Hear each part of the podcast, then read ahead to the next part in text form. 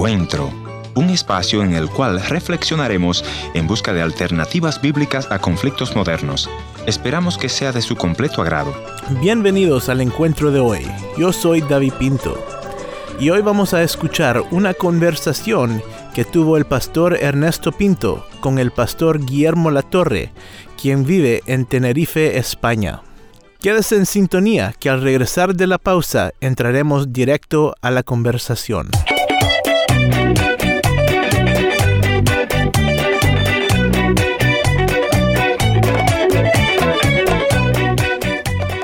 ¿Qué tal amigos? Un verdadero gozo compartir con ustedes nuevamente y en esta oportunidad con mi buen amigo Guillermo Latorre desde Tenerife, España.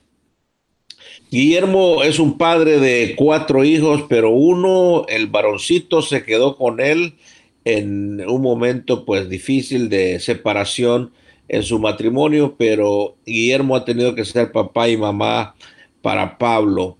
¿Cómo se siente el corazón, Guillermo? Sé que recientemente atravesaron ustedes una situación muy difícil porque Pablo tuvo un accidente y quedó eh, completamente paralizado.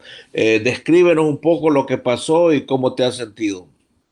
Pablo tuvo un accidente, se cayó de un tercer piso, estamos hablando de entre 12 y 15 metros, y fue, fue difícil, ¿vale? Fue, para mí fue desesperante. Cuando te dan la noticia, Guillermo, se cayó Pablo de un tercer piso, ¿qué pasó en tu corazón? Yo estaba en la calle, justo había salido que iba a hacer la, comida preparándome para ir a la reunión. Fue el mismo Pablo que me llamó, ¿vale? Que él estaba, estaba caído. Dice, papá, tuve un accidente, me caí, no me puedo mover. ¿Vale? Yo lo primero que pensé, digo, bueno, viene en la calle, se cayó en un pozo, quizás alguna alcantarilla abierta o alguna zanja de construcción, pero nunca pensé de esto. Y fue, nada, en el momento como que no, no le di mucha, mucha trascendencia, ¿vale? Cuando dijo no me puedo mover, digo, llamar a una ambulancia, sí, sí, viene la ambulancia de camino. Y ya hasta ahí la cosa como que iba un poco, poco tranquila, ¿vale? Pero después a medida que pasaron las horas, comenzamos a, ver otra realidad y comenzó a, a, cambiar todo.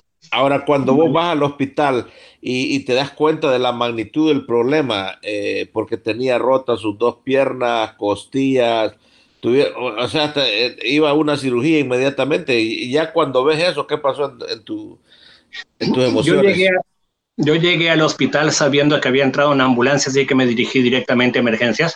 Me llama el médico y me empieza a dar toda la descripción. Lo primero que me dice es, eh, se partió la, la espalda. Wow. La, la L1, la L2 están fracturadas Dice, gracias a Dios, dice, fue debajo de la bifurcación de los nervios. Dice, vamos a ir a cirugía, creemos que va a poder volver a caminar, creemos, pero no damos garantía de nada hasta que no, no sepamos. Y me dice, se fracturó la, la espalda, se fracturó los dos tobillos, se fracturó el brazo, tiene un traumatismo de cráneo Hmm. Y, nada, dice, hay que ver qué es lo que va a pasar en las próximas horas. ¿Cómo se siente el corazón de un padre ahí? no, no sabe qué pensar. No, no, o sea, uno siempre quiere estar preparado, ¿vale? Yo dentro de mi cabeza digo, bueno, si pasa esto, yo voy a reaccionar de esta manera. ¿vale? Si, si hay un accidente, si hay una caída, si pasa esto, yo voy a, no sé, voy a, como cristiano, quizás uno dice, bueno, voy, voy a confiar en Dios, Dios tiene control de todo, y, pero, pero en el momento, si en el momento de, estar allí frente a frente con el médico, de, tener ese panorama este, bastante duro, me quedé sin capacidad de reaccionar a esto. Eso fue la, esa fue la realidad.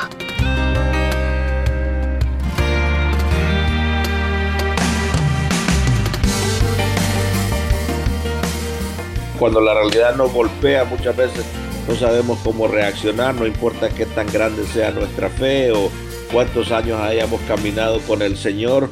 Realmente cuando vemos uno de nuestros hijos en, un hospital y te dicen se le rompieron dos vértebras, eh, no sabemos si va a volver a caminar, eh, el, corazón quiere estallar, ¿eh? Sí. Yo, yo, yo creo que, que entré en shock. Dentro de, la, de las primeras cosas que hice fue, hablé con la copastora de la iglesia y le digo, mira, Kalali, eh, no voy a la reunión hoy, pasó esto, esta es la situación, tengo que ir al hospital, no sé qué va a pasar. ¿Vos tenías que predicar esa, esa tarde? No, eh, tenía que predicar ella esa tarde, pero siempre estamos los dos en las reuniones porque ministramos por, por, todo, siempre estamos los dos. Claro. Pero fue, fue bien duro. Fue, y nada, y lo, a ver, e, entré en shock, ¿vale? No, me, me quedé sin capacidad de, de, de pensar, de, de reaccionar, de, de todo, inclusive yo no sabía si estaba preparado para conducir o, o nada, porque no, no, no, mis pensamientos, o sea, están en eso. Eh, una de las cosas que hice fue que, que apagué el móvil, ¿vale? Para mí, mi, mi móvil es mi oficina. ¿Vale? Yo apagaste, el teléfono para que nadie te molestara, nadie llamara, porque no sabías cómo reaccionar. No, no sabía. Eh, la congregación se enteró casi en el momento, ¿vale? Las horas cuando estaba en la reunión, eh, la congregación se enteró, pero eh, hubo cantidad de gente mandándome cientos de mensajes, Guillermo, estamos orando por ti, estamos, eh, estamos contigo, estamos orando por tu hijo, llamadas, ¿vale? Y, muy solidaria la gente, ¿no? Fue muy solidaria, sí, y hemos enseñado, cuando usted ve una situación así, somos un cuerpo, somos todos juntos, llamen, apoyen. Pero Ernesto, yo, yo nunca pensé que me, me pasase eso de eh, cada, cada mensaje a mí me, me oprimía más, me choqueaba, me hacía llorar, me, me, hundía más, ¿vale? Yo le dije a la gente, por favor, perdónenme, sí, porque yo sé que, eh, que lo que ustedes hicieron es lo que yo hubiese hecho en ese momento, pero mi cabeza no, no lo soportó. ¿Dónde te refugias en ese momento? Yo me pasé días llorando, ¿vale? O sea, porque los primeros cuatro días no se sabía si Pablo se salvaba o no. Ok. ¿vale? O sea, él le, esa misma noche le, le hicieron la cirugía en la columna. El médico dice, hay que esperar, está en la UBI, puede, dice, una bacteria que entre cualquier cosa, dice, aún está en riesgo de vida. Los primeros cuatro días podía pasar cualquier cosa. Lloré lo que no se imagina. Oré y creo que mi oración fue un monólogo donde solamente podía orar por eso y por más nada. ¿Qué le decías a Dios?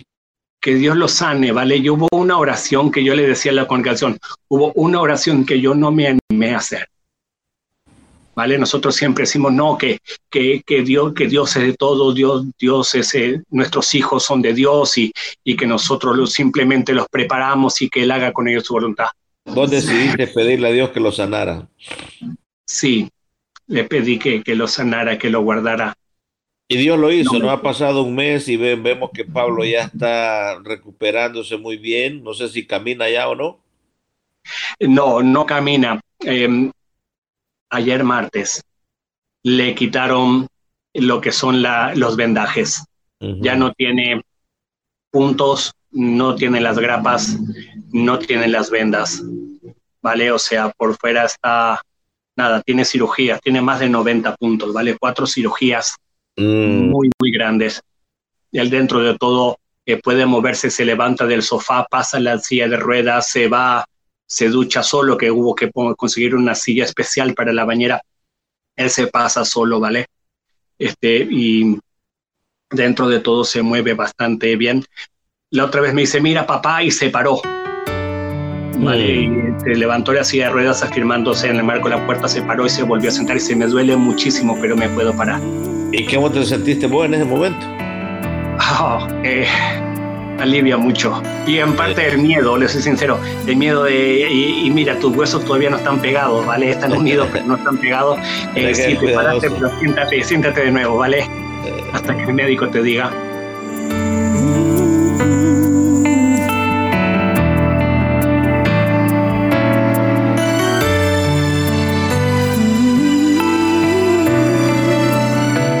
¿Cuál sería tu mensaje, pastor, a aquella familia que nos está escuchando, eh, que tal vez está atravesando una situación difícil con su hijo, con sus hijos en este momento? Tal vez un accidente como el que tuvo Pablo, ¿qué tú le dirías? El, mensaje que le podría dar es, es lo, que yo he vivido. Dios tiene el control. Dios hace como, Dios hizo con mi hijo como ha querido.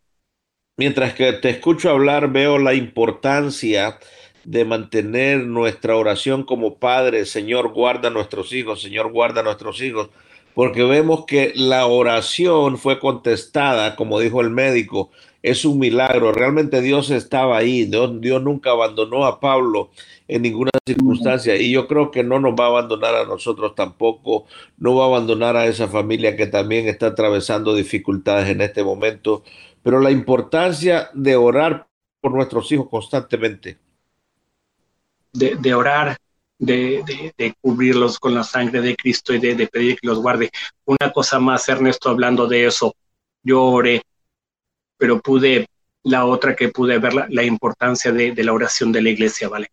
Eso, yo, yo soy consciente que, que es un milagro, ¿vale? Estoy consciente. El médico ayer, martes, le dijo que estés caminando, que estés parándote, ¿vale? Dice, eso habla muy bien y dice, vas muy, muy rápido. En un mes y medio, cuatro cirugías, 90 puntos, un traumatismo de cráneo. O sea, es tremendo, ¿vale? Y, y le puedo decir, yo sé que, que la iglesia, la, función de la iglesia fue, fue tremenda, ¿vale? No solamente yo, mi, mi cabeza estaba, estaba embotada, ¿vale? Yo podía casi orar, como le digo, yo no sé hasta qué punto, o sea, dentro de mi desesperación, eh, yo, yo pude concentrarme que no, no podía, pero la importancia de, que vi, aunque no lo podía hablar, ¿vale? Con, con, la gente de la iglesia yo no lo hablaba, yo hablaba con, con la copastora, con Kalali, pasaba una vez por semana un reporte, está pasando esto, ¿vale? Este, pero es el, el, sentir el apoyo y la oración de la iglesia, yo sé que eso fue, fue fundamental. Guillermo, muchas gracias por venir al encuentro de hoy y te voy a pedir que ores por esa familia que está atravesando lucha y que Dios haga un milagro. Padre, en el nombre de Jesús, gracias por Gracias por salvar a Pablo, gracias por cuidarlo y por el milagro que tú hiciste, Señor, en él. Pero te pido ahora, Padre, por esa gente que, que tiene familiares, padres, hijos, hermanos en esta misma situación.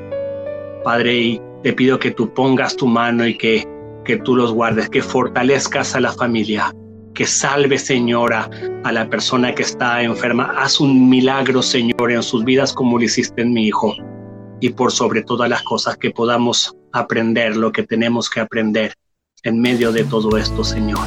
Que no salgamos de esta situación igual que como entramos. Te pido fortaleza para todos ellos y sanidad en el nombre de Jesús.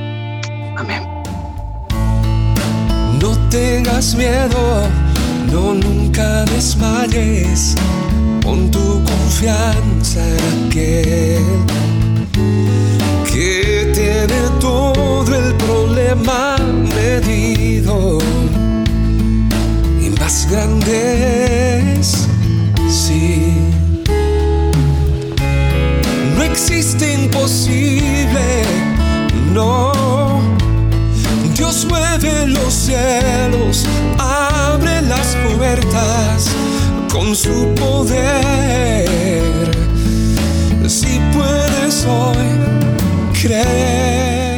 Gracias por haber estado en la sintonía de este tu programa Encuentro. Y te voy a agradecer que me visites en el www.encuentro.ca o también puedes dejarme una nota de voz en el WhatsApp 1-204-202-1525 1-204-202-1525 una nota de voz o tal vez una nota escrita. La otra opción es info arroba encuentro Gracias por sintonizarnos a través de esta radioemisora. Yo soy tu amigo Ernesto Pinto y al despedirme quiero recordarte que Dios te ama y yo también.